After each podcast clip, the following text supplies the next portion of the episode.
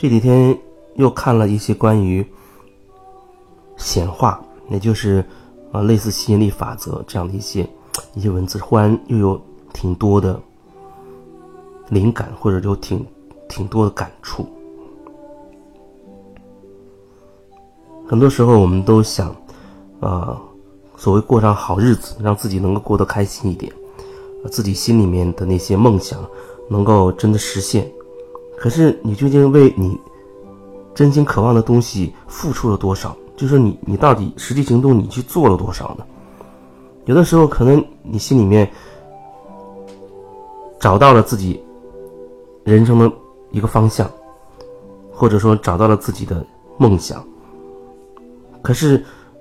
你发现一阵子之后，好像你你也并没有实现它，然后你慢慢的就淡忘了，就放弃了。这里面，我觉得。有很很多很多的因素，其中一个我觉得那就是你并你并没有坚持一直朝着那个方向去做，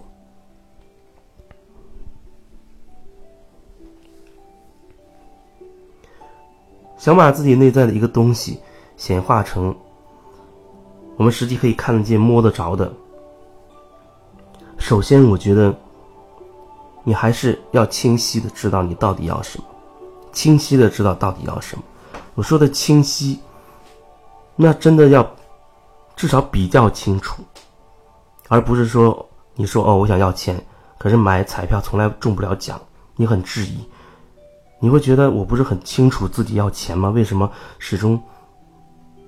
中不了奖，或者做生意好像赚不到钱？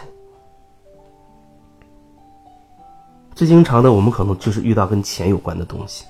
因为钱目前在这个系统里还承担着比较重要的一个一个位置，一个工具。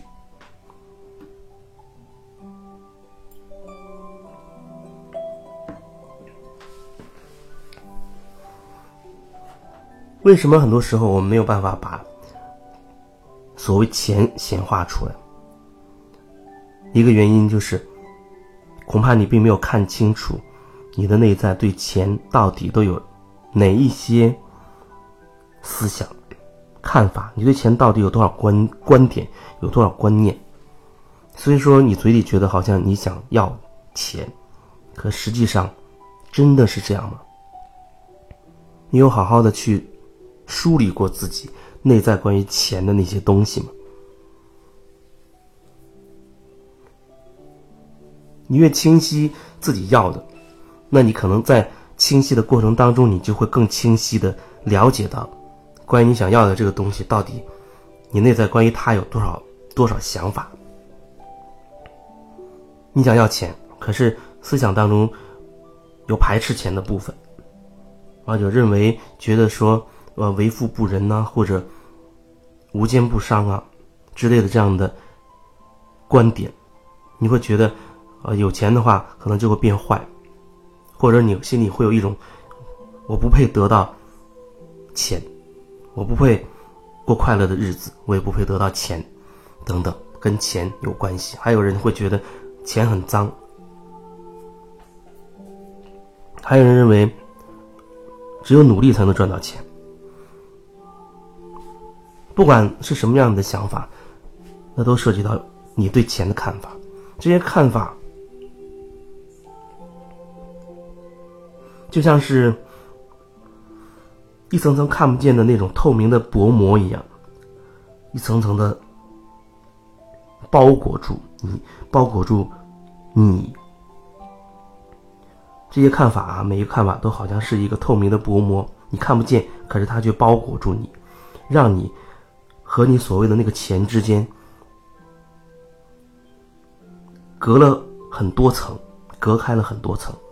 所以你不要真的以为你好像你很单纯，就一个想法，你想要钱。你对钱的想法并不单纯，所以导致你在实现显化钱的这个过程当中，会遇到很多自相矛盾的想法互相打架，导致于你就消耗掉了，导致于你实际上想要钱的这个念头，并不是很单纯简单的。有那么多互相打架的思想在里面，甚至有很多拖后腿的这种想法在里面，那你真的就没有办法把它显化出来。你显化出来的只是你对钱的纠结和各种牵扯。你内在真实的状态是什么样子，那你自然而然在你生活中就会显化出什么样的东西来。可能我觉得比较确切的说，是你内在的状态会透过你外在的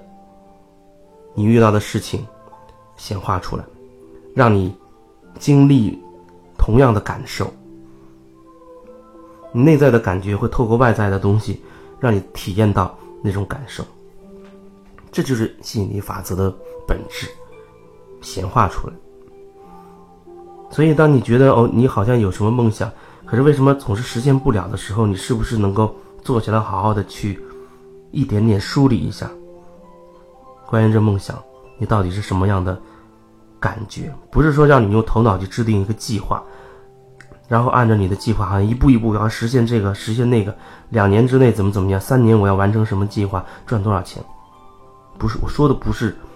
头脑层面的那些想法、那些计划、那些算计，而是你内在对于你所谓的梦想真实的感觉，真实的感觉。